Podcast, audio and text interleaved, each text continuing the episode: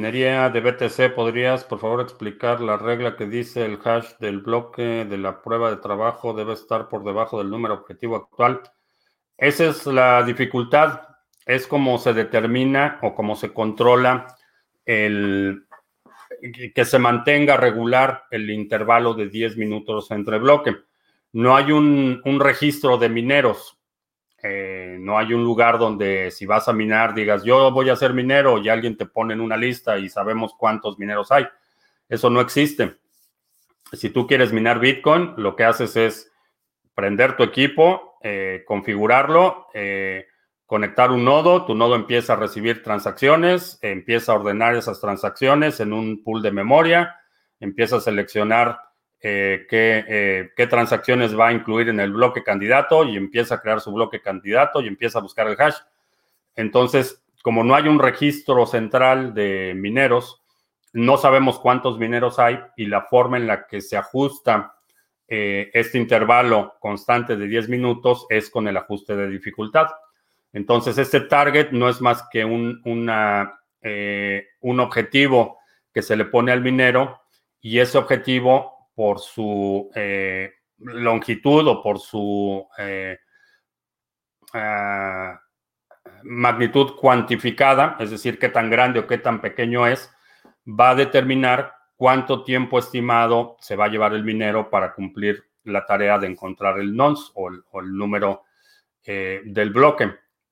Entonces, de esa forma es como se controla que, que cada 10 minutos haya un bloque. Simplemente si hay muchísimos mineros, ese número target va a ser mucho más bajo, lo que va a significar que va a requerir mucho más trabajo para los mineros. Eh, si es lo contrario, si hay muy poquitos mineros, ponemos un target muy alto y eso significa que eh, va a ser mucho más fácil para los mineros encontrar ese número y eso quiere decir que vamos a seguir teniendo el mismo intervalo entre bloques. Por eso es que aun cuando el, el objetivo del intervalo entre bloques es 10 minutos, hay momentos en los que los bloques se aceleran o los bloques eh, eh, se retrasan.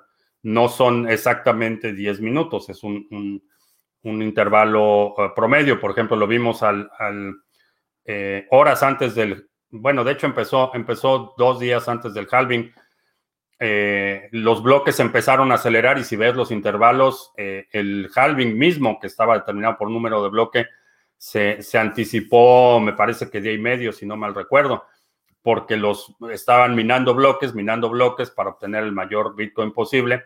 No hubo tiempo de ajustar esa, esa dificultad que se ajusta automáticamente cada dos semanas. Entonces, eh, si revisas los bloques previos al, al halving, eh, el intervalo es mucho menor a 10 minutos. Hay otros oh, periodos en los que el intervalo de, eh, entre bloques es mayor, es más de 10 minutos. Y esa es la razón. Se establece un target. Mientras más, más alto es ese número, hay mayor posibilidad de que el minero encuentre el número correcto. Mientras más bajo es ese número, el margen de operación que tienen los mineros es menor y va a ser más difícil una tarea más difícil va a llevar más tiempo, una tarea más fácil va a llevar menos tiempo. Es como se va controlando. No alcanzo a comprender cómo es que los mercados se comportan generalmente de acuerdo a las ondas de Elliot o respetando los Fibonacci. ¿Cómo puede ser que nadie compre o venda en medio de una onda?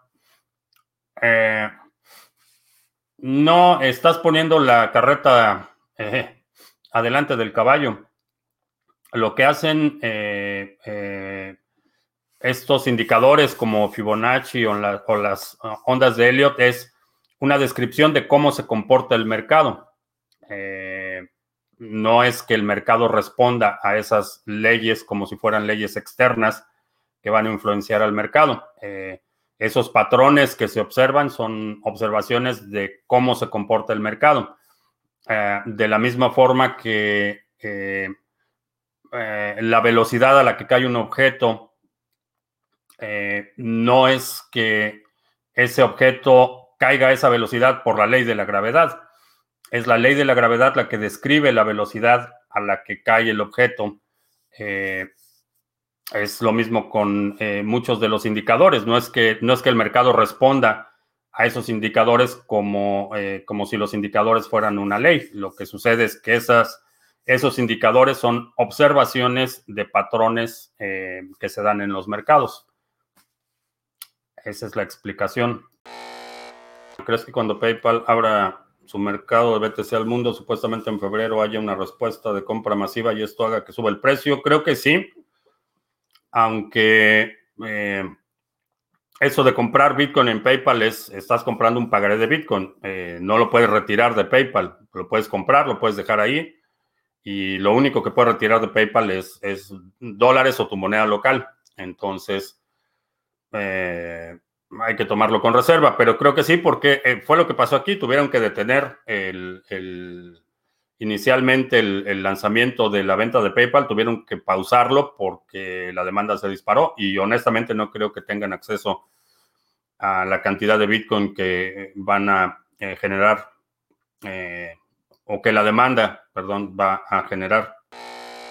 Si quieres conocer de qué se trata Bitcoin, qué es Bitcoin, un curso de 10 lecciones, eh, los fundamentos de Bitcoin en 10 lecciones sencillas entregadas vía correo electrónico. Eh, te puedes registrar, es totalmente gratuito. Simplemente pones aquí tu correo electrónico y empiezas a recibir las 10 lecciones que es bitcoin.co.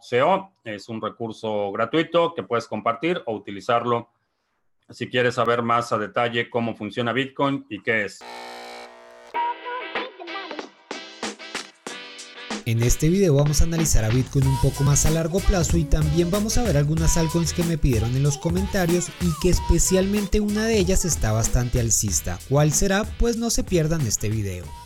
Lo que tenemos en pantalla es a Bitcoin en un gráfico semanal y las bandas que tenemos son una regresión logarítmica. Y lo que buscan estas es intentar predecir una variable cuantitativa en función de otra variable cuantitativa o de otras variables cuantitativas. Y este simplemente es un acercamiento y no un modelo exacto, ya que por estos dos puntos realmente pueden pasar infinitas líneas y esta gráfica no tiene la rigurosidad matemática, pero como un acercamiento está perfecto. Lo más importante que podemos ver es la banda superior y la banda inferior, que incluso la podríamos poner como zonas, bien puede ser la zona de sobrecompra y también la zona de sobreventa, el cual una sería la mejor zona para comprar a mediano plazo y la otra sería la mejor zona para vender a mediano plazo y como estamos más cerca a la banda superior, entonces es la que más nos interesa ahora mismo. Viendo un poco más en detalle la similitud que tiene este ciclo con los anteriores, pues es bastante grande comparándolo con este último bull market que empezó en 2017. Por tanto, la probabilidad que el precio alcance la banda superior pues es bastante alta, siempre teniendo en cuenta que este modelo no es exacto y podemos tener bandas con distintos valores. Si ponemos una media móvil de 20 o 21 periodos, observamos que el anterior bull market el precio se apoyó varias veces sobre ella, lo cual el mercado actual solo lo hizo una vez. Y ahora mismo estamos muy alejados de esta media móvil, ya que esta se encuentra aproximadamente en los 18 mil dólares, pero que seguirá subiendo de forma acelerada. Por tanto, esperamos que antes que el precio vuelva a la parte alta pueda antes visitar a la media móvil, lo cual nos daría una buena corrección. Otra cosa importante es que entre más se demore el precio en subir, pues va a tender a tener un precio mayor. Ya que si subiera hoy mismo, pues tendríamos un precio alto, pero comparándolo con el precio llegando un poco más tarde, pues este nos daría un precio un poco más alto. Así que teniendo estos dos escenarios, ¿qué preferirías, rapidez o un precio más alto? La respuesta la puedes dejar en los comentarios. Y por supuesto la última observación es que después de esto tendríamos nuevamente un bear market que podría durar un par de años, por tanto estamos en un buen momento para aprender a hacer análisis y trading. Por tanto, el que quiera aprender ahora mismo con mi acompañamiento, con un curso de teoría y sesiones en vivo, puede entrar ahora mismo en los entrenamientos de trading francotirador y toda la información está en el link de la descripción. Bien, así que este análisis de Bitcoin por hoy lo dejamos hasta acá y lo vamos a ir siguiendo en los análisis de esta semana en mi canal de YouTube para ver la evolución. Y ahora voy a pasar a analizar algunas monedas que me pidieron en los comentarios. Y empecemos con Tesos versus USDT en gráficos de una hora, donde actualmente tenemos dos líneas de tendencia importantes, una principal que incluso ya antes habíamos dado como una zona de compra y la segunda una más acelerada. Algo importante es que nos estamos acercando a dos resistencias de temporalidades mayores, lo cual puede ser un punto de inflexión y que hace unas horas estuvo en una consolidación en esta temporalidad, el cual la rompió y ahora está volviendo a intentar romper esas resistencias. Así que justamente entrar en este momento pues no es la mejor idea porque justamente estamos debajo de estas dos resistencias bastante cerca y tal vez tendríamos que tener un poco más de paciencia para que las pueda romper y ahí sí buscar una entrada más cómoda. Tesos contra BTC esta vez en gráficos de un día Sigue siendo muy bajista a pesar que los últimos días ha subido y ahora mismo está luchando con dos mega resistencias, por tanto sigue siendo muy bajista. Interesante sería que se montara acá y ahí sí sería un excelente lugar para buscar largos. ADA versus USDT en gráficos de una hora esta moneda sigue en un excelente rally alcista, esta consolidación la rompió para seguir ese movimiento al alza y esperemos que pueda corregir para venir a testearla y sería una buena oportunidad de subirse en esta tendencia. Así que en perspectiva general se ve bastante alcista. ADA contra BTC en gráficos de 12 horas, que teníamos un patrón poco común, en la parte de abajo hacía mínimos cada vez más bajos y en la parte superior teníamos una línea totalmente horizontal. Y la buena noticia, y es justamente esta moneda la que se ve más bullish, es que en este momento está rompiendo esta parte superior, lo cual la probabilidad de tener una buena subida es bastante alta. Así que ojo con este par y si no sabes cómo operar este tipo de movimientos, esto lo vemos en los entrenamientos francotirador ya que tenemos un plan operativo de por lo menos 9 entradas diferentes. Y este tipo de entradas hace parte de este plan. Ethereum Classic versus USDT en gráficos de un día. Esta moneda la llevo viendo ya varias semanas porque está intentando salir de este mega triángulo que formó y puede tener un movimiento interesante. También rompió esta resistencia de meses y ahora mismo está luchando para sostenerse arriba de ella. Así que personalmente es una moneda que me gusta como se ve, no necesariamente entraría en compras ahora, pero sí que la tendría en la mira. Y por último BCH versus USDT en gráficos de una hora. Esta se ve muy parecida a Bitcoin que intenta volver a su máximo anterior y justamente en este momento está en la mitad de su resistencia y soporte más importantes, pero el 50 más 1 es que pueda volver a subir siempre y cuando salga de esta directriz bajista, que lo más probable es que lo haga. Así que si te gustó este video puedes apoyar al canal con un like, también puedes compartir este video con tus colegas y amigos y no olvides de suscribirte y darle click a la campanita. Así que nos vemos en un próximo video. Hasta entonces. Cuando hago una transacción peer-to-peer, ¿cómo puedo ocultar el saldo que tiene mi tarjeta, mi cartera en la blockchain eh, utilizando Monero, eh, utilizando Verge? Hay algunas monedas que te dan esa función eh, por default. En el caso de Bitcoin no lo puedes hacer porque es precisamente un ledger público. Entonces todas las acciones y todas las direcciones están públicamente visibles. Todas aquellas transacciones, eh, perdón, direcciones que han tenido transacciones están registradas en el ledger público. Ese es precisamente el propósito. Si quieres ocultar el saldo de tu cartera, ocultar el monto de la transacción o el destino de la transacción, eh, Monero o Verge son tus alternativas.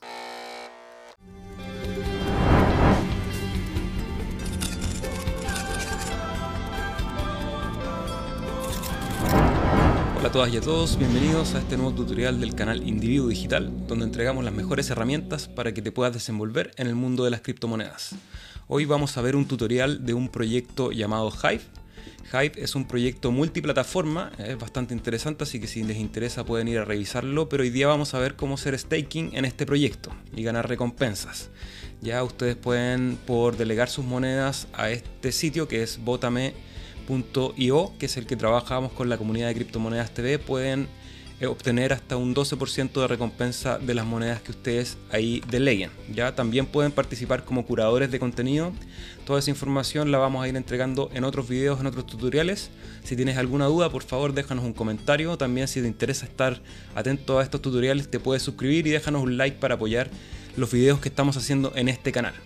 Así que bueno, vamos a ello. Lo primero que vamos a realizar es crearnos una cuenta en la red de Hive. Esto lo podemos hacer en sus distintas plataformas. Nosotros lo vamos a hacer en PicD. Para eso vamos al link que yo les voy a dejar en la descripción.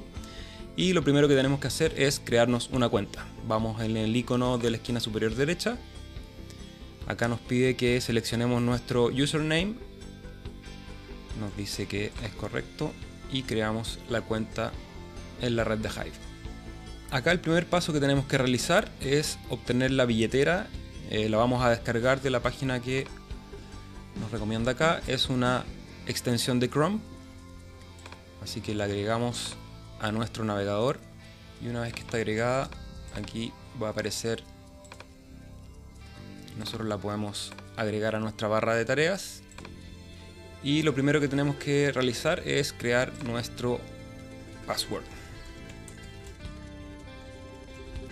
Enviamos y vamos a dejar esto ahí. Volvemos acá a la página de PicD aceptamos los términos y condiciones y continuamos. Ya, y acá nos van a entregar las llaves privadas de la cuenta. Bajamos el backup donde va a estar la información que después nos va a solicitar para poder firmar transacciones y creamos nuestra red de Hive Acá para poder validarla nos van a pedir nuestro número de teléfono, por lo tanto deben suponer que van a tener que dar una cierta parte de su identidad. Hay otras formas de registrarse en la red de Hive que pueden hacerlo en las otras plataformas. Algunas van a demorar más o menos tiempo y van a tener distintas, eh, distintos medios de verificación. Enviamos el código y ya tenemos nuestra cuenta creada. Ya aquí nos va a pedir nuevamente nuestro username y para poder loguearse vamos a usar el Keychain. Para eso abrimos, vamos a la aplicación, colocamos usar key y password, elegimos nuestro nombre de usuario y en el archivo que acabamos de descargar nos va a dar la clave privada. La copiamos y la pegamos para importar las llaves privadas y tener activa esta billetera. Ha sido ya importada, salvamos esta va a ser nuestra billetera que nos va a permitir en este caso poder loguearnos. Ponemos login y nos pide confirmar en esa extensión de Chrome. Y ya tenemos acceso a nuestro sitio de PicD. Confirmamos acá y en este momento, bueno, no tenemos nada. Si vamos a la esquina superior derecha podemos ver nuestra billetera. En nuestro caso, bueno, yo tengo una pequeña cantidad de Hive, pero vamos a ver cómo poder adquirir Hive. Hay dos maneras. ¿ya? Este va a ser el siguiente paso. Ya tenemos la cuenta creada, ya hemos descargado e instalado la aplicación Keychain, que es la que nos va a permitir firmar las transacciones. Y ahora vamos a ir a... Tenemos dos posibilidades para adquirir Hive. Una es hacerlo en un exchange como Binance, como Bittrex. Hay algunos otros exchanges que también tienen esta moneda disponible. Yo voy a usar para este tutorial Binance y también lo pueden hacer a través de BlockTrade. ¿ya? BlockTrade es, una, es un intercambio de criptomonedas que recomienda la red de Hive. Les voy a dejar también el, el, link en la descripción si ustedes quisieran usar esto. Entonces pueden enviar Bitcoin y recibir Hive o eventualmente recibir directamente el Hive Power. Ya vamos a ver qué es eso más adelante. Yo lo voy a hacer a través de Binance. Primero voy a comprar a través de una orden limit si no sabes cómo hacer órdenes límites en Binance, ya hicimos un tutorial para comprar Cardano. Pueden ocupar la misma estrategia para comprar cualquier otra criptomoneda. Así que vamos a hacerlo rápidamente. Si necesitas más detalles, puedes dirigirte a ese tutorial. Ponemos nuestra orden y esperamos que se llene. Entonces, una vez que hemos comprado nuestros Hive en un exchange como Binance, también les voy a dejar un link en la descripción para que puedan obtener descuentos en las comisiones de Binance, vamos a nuestra billetera y vamos a transferir nuestro Hive a nuestra billetera. Vamos acá, buscamos Hive, ponemos retirar y acá nos pide la dirección de Hive del destinatario. La dirección de Hive es el nombre de usuario. Acá verificamos que esté bien seleccionada la red de transferencia podemos agregar un memo que es opcional y la cantidad, en este caso vamos a retirar el máximo.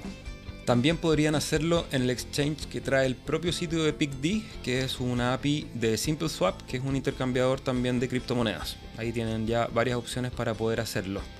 Pero yo voy a seguir entonces enviándome desde mi billetera de Binance. Colocamos enviar.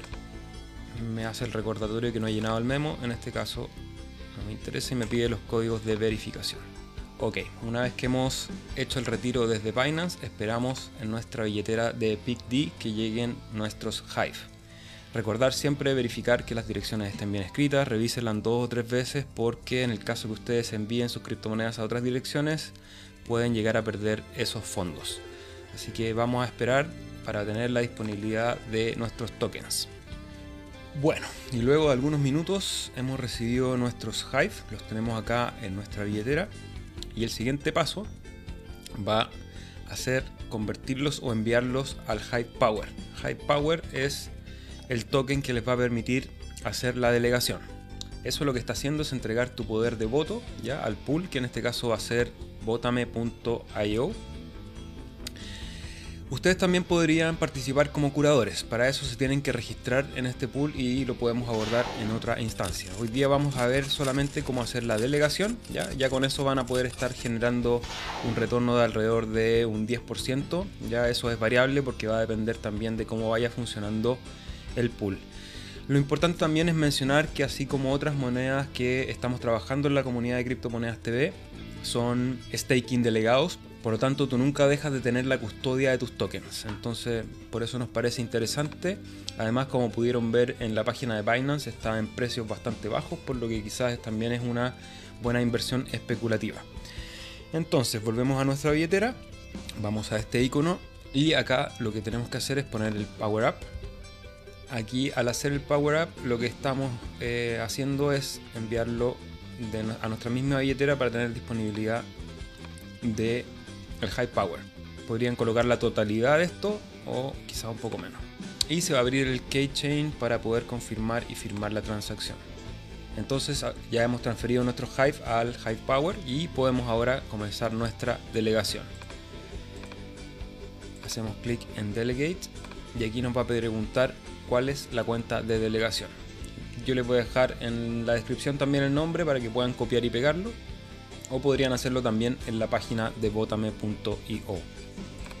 Entonces la cuenta es botame y vamos a delegar la totalidad de nuestros fondos. Continuamos y nuevamente vamos a firmar la transacción en nuestro navegador. Y ya tenemos delegado nuestros Hype Power. Entonces ahora vamos a tener que Simplemente esperar hasta que empiecen a llegar las recompensas. Eh, las monedas tienen una maduración de aproximadamente 6 días antes de empezar a generar las recompensas. Bueno, una vez que han hecho la delegación, pueden venir a este icono de acá donde está la lupa. Aquí pueden ver cómo nuestro High Power está con un signo menos, que significa que está delegado. Y al hacer clic nos da los detalles. ¿ya? Nos dice a qué pool lo hemos delegado, hace cuánto tiempo. Y acá nos va a ir diciendo las recompensas que vamos a ir generando. Así que bueno, esa es una manera muy sencilla de poder hacer la delegación de Hive. Ya hay otros métodos, pero creo que esta es la más sencilla de todas, así que es la que vamos a recomendar en este canal. Y espero que te haya servido y te haya gustado este tutorial. Por favor, si te interesa estar atento a todos los estrenos de tutoriales nuevos, te puedes suscribir, puedes dejarnos comentarios si tienes alguna idea para el canal también. Y bueno, déjanos un like para poder apoyar este canal. Revisa la descripción, ahí hay algunas herramientas, algunos seminarios para que puedas seguir estudiando y aprendiendo y también algunas direcciones si quieres hacer algún donativo para estos eh, materiales educativos que estamos entregando a la comunidad de criptomonedas. También queremos aprovechar de agradecer a todos los que han ido apoyando este canal. Ha sido muy bonito poder participar con ustedes, ir haciendo crecer también la comunidad e ir aprendiendo, ya que todos estamos en algún nivel de aprendizaje y todo lo que podamos seguir entregándonos para poder hacer crecer también esta tecnología va a depender de nosotros. Así que muchas gracias y hasta la próxima.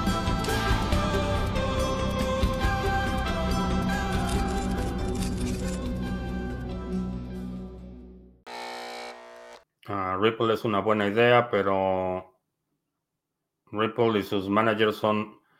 Es una mala idea, es una ilusión lo que les vendieron eso de que iban a hacer eh, la red de los banqueros y que el sistema financiero se iba a pelear por comprarte tus tokens. Es totalmente absurdo. La premisa es totalmente absurda.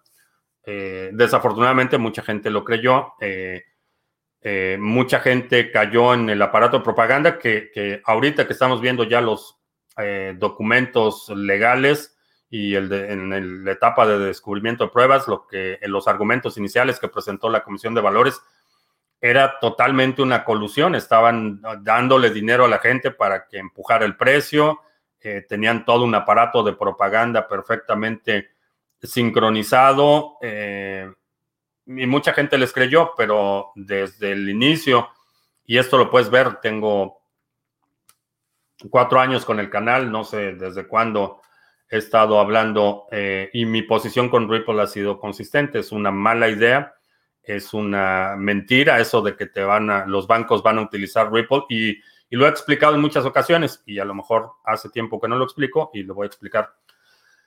El banco eh, con la política de flexibilización eh, cuantitativa o reserva, reserva fraccionaria, realmente es el, punto, la reserva fraccionaria lo que le permite a un banco es decir, tengo un dólar en mis reservas, entonces puedo prestar 10 dólares. Efectivamente, lo que está haciendo el banco es imprimiendo dinero.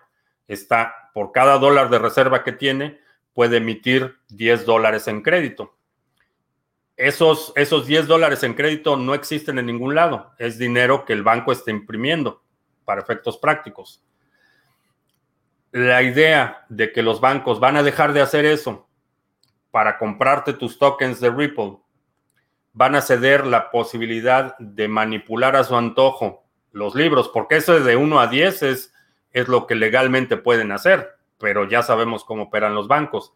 Un banco podría hacer... Eh, 100 dólares por cada dólar que tienen reserva o, mil dólares por cada dólar que tienen reserva y no va a tener ningún problema, no va a tener ninguna consecuencia. Si un regulador lo encuentra haciendo trampa, le van a dar su, su, manazo y ya, una, un manazo eh, y ya, se acabó, se acabó el problema. La idea de que los bancos van a renunciar a eso para utilizar la tecnología de Ripple y que en lugar de poder imprimir su propio dinero van a tener que comprar Ripple, es totalmente absurda. Es propia de alguien que no, no tiene la menor idea de cómo funciona el sistema eh, financiero. Por eso he sido muy crítico de, Ripple por, por, años, porque esa era su premisa. Su premisa esta, esta es la moneda, eh, la moneda legal, es la moneda de compliance, es la moneda de los banqueros, es la moneda de los sistemas financieros y empujaron toda esta propaganda de que, de que MoneyGram va a utilizar Ripple y que el banco no sé qué va a utilizar Ripple y que esta empresa va a utilizar Ripple. Todo es un, un acto de propaganda eh, manipulado.